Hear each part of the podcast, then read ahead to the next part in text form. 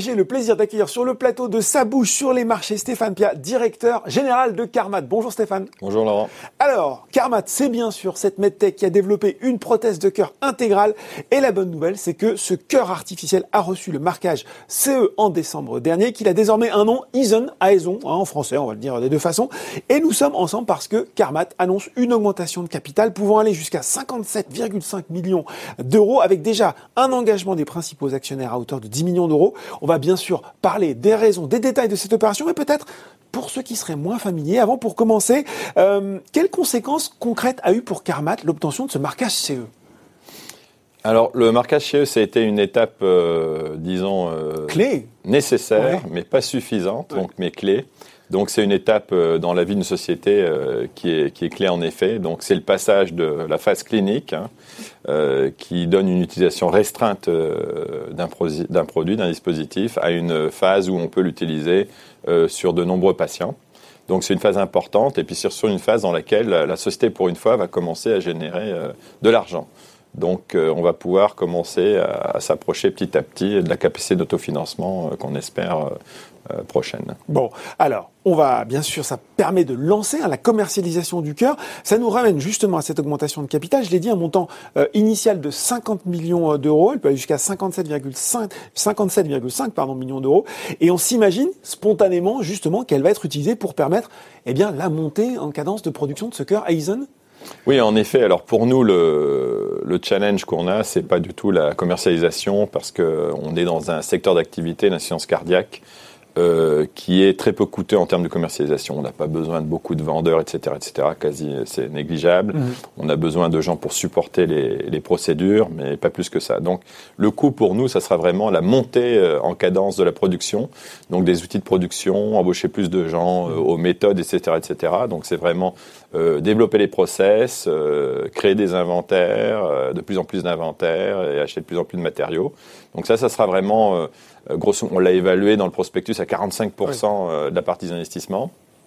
La deuxième partie, ce serait bien sûr les, les, efforts de recherche et développement, parce qu'il faut qu'on continue à, à, développer la prothèse. Euh, à l'améliorer toujours un peu plus. Oui, enfin, oui parce qu'on va, on va jamais s'arrêter, parce qu'en fin de compte, ce que les gens doivent savoir, c'est ce que je disais, que 11 ans pour le ce c'est pas beaucoup en fin de compte, contrairement à ce que les gens pouvaient penser. En tout cas, pour les experts, c'est pas beaucoup. Uh-huh.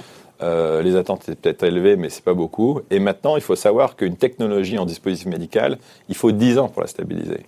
Euh, c'est pas un iPhone, c'est pas du il n'y a, a, pas les mêmes ressources en amont.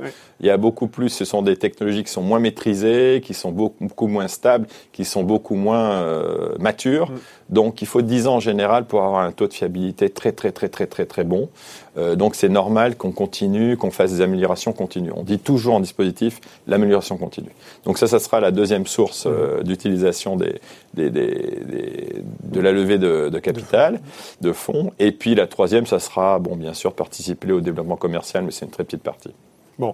Euh, deux questions en une peut-être. Quelle est la taille du marché que euh, vous visez pour débuter en Europe Et puis, vous lancez une étude aux États-Unis. On le sait, les États-Unis, c'est le marché clé. Là aussi, finalement, à quel horizon, si tout se passe bien, on peut voir, on peut espérer voir le cœur Carmat débouler outre-Atlantique? Oui.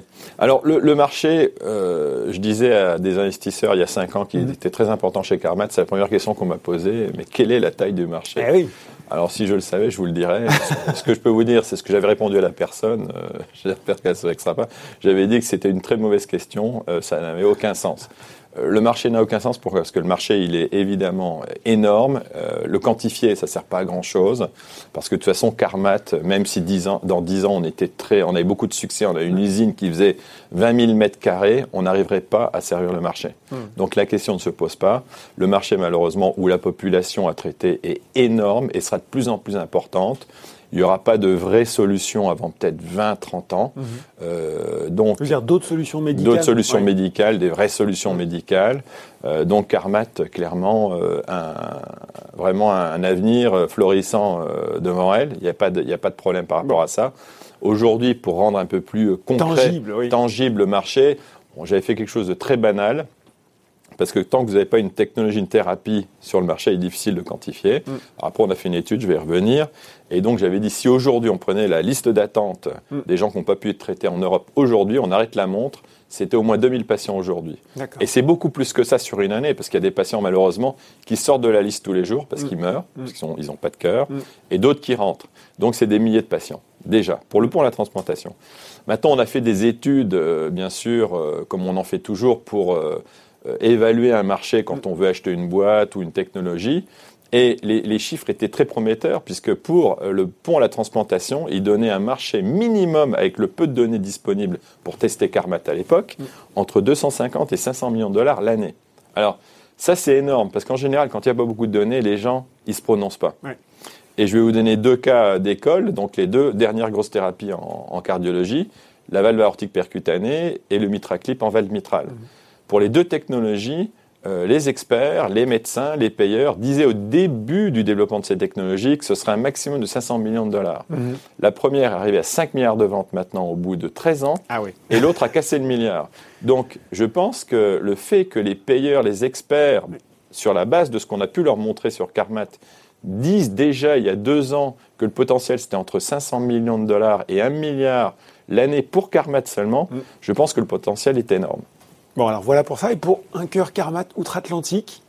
Alors le cœur Carmat outre-Atlantique, on est en train d'y travailler. Euh, on est un peu sous stress parce que on avait euh, dit donner une idée du, du premier trimestre, donc euh, on est le 1er mars.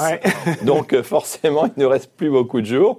Donc on va essayer quand le marquage CE d'y arriver juste avant la fin du mois, mais mhm. bon, on, est en train de se préparer. D'accord. quelle visibilité financière va vous redonner cette opération? Alors l'opération aujourd'hui, euh, alors euh, en considérant l'argent qu'on a en caisse mhm. euh, et puis la, tranche potentielle de la BU à tirer d'ici la fin de l'année, donc on aura si on lève 50 millions d'euros mhm. de l'argent jusqu'à mi 2022.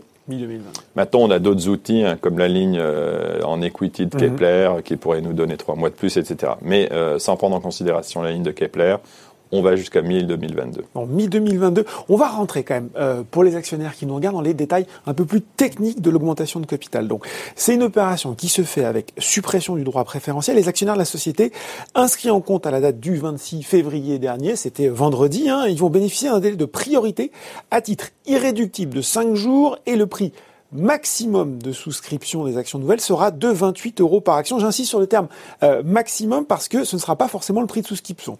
Euh, est-ce que vous pouvez nous détailler peut-être très concrètement les modalités de cette opération euh, pour les investisseurs individuels qui veulent souscrire avec peut-être même, allez, allons, un exemple chiffré à l'appui? Alors, bon, cette opération, si vous vous en rappelez, c'est la même. C'est le même euh, mécanisme. le même mécanisme que celui que j'avais euh, développé avec Odo euh, en décembre 2017. Quand j'étais arrivé, j'avais vu que les gens, le public était agacé parce que ce qui se passe bien généralement, on en parlait avant. on met les sociétés bon sur en bourse parce mm. qu'on n'arrive pas à avoir des capitaux privés mm. et après faire une levée publique c'est coûteux, c'est long euh, c'est long, c'est dilutif parce que vous annoncez une levée, le titre baisse, enfin bon, toutes ces choses-là. Donc c'est extrêmement euh, compliqué par rapport à une, euh, un placement privé. Maintenant, il est important quand on met une, une boîte sur le marché de respecter les porteurs qui ont eu cru pendant le au listing. Parfois Tout à fait. C'est pour ça que notre engagement, c'est de toujours donner de la place euh, au retail. Donc peut-être pas toutes les opérations, comme je disais, c'est coûteux, c'est long, etc., etc. Mais bon, c'est la raison pour laquelle, au bout de deux opérations, on a décidé de revenir sur une opération mixte, donc publique, euh, avec un placement euh, global pour, pour le clôturer si besoin. Donc maintenant, techniquement, c'est exactement comme en, décembre 2017 pour ceux qui nous avaient suivis. Pour ceux qui savent, oui. Donc il y a un délai de priorité. Donc mhm. euh, pour les gens qui ont des actions, on va dire que Monsieur X a 1% euh, du capital aujourd'hui. Mhm. Donc il aura la possibilité de bon, placer la commande qu'il veut. Hein. il pourra même placer 2%. Par mhm. contre, il ne sera garanti qu'à hauteur de 1%. D'accord. Maintenant, si des gens renonçaient et, et, sont euh, actuellement, ou en tout cas au 26, étaient actionnaires mhm. et s'ils renonçaient à leur code-part, eh bien, cette code-part irait dans un pot commun qu'on redistribuerait aux gens qui ont placé des commandes au-delà de leur code-part. D'accord. Donc voilà, c'est comme ça que ça fonctionne, c'est assez basique. La dernière fois, ça, bien, ça s'était très bien passé. Le public avait, euh, je pense, euh, investi euh, ou demandé d'investir plus que leur code-part.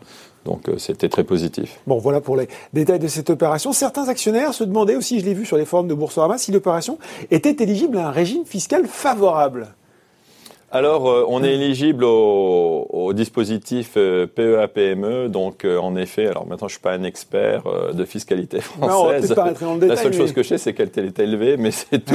Donc, trop non, je- élevé, diront les gens qui nous regardent. non, tout ce que je peux dire, c'est qu'en effet, au bout de cinq ans, je crois qu'il y a des, il y a, il y a des, je crois des, des mécanismes qui permettent de ne pas payer 100% sur les plus-values. D'accord. Vous êtes éligible au dispositif euh, PEA, PME. en Tout à fait, Voilà. tout à fait. Ok.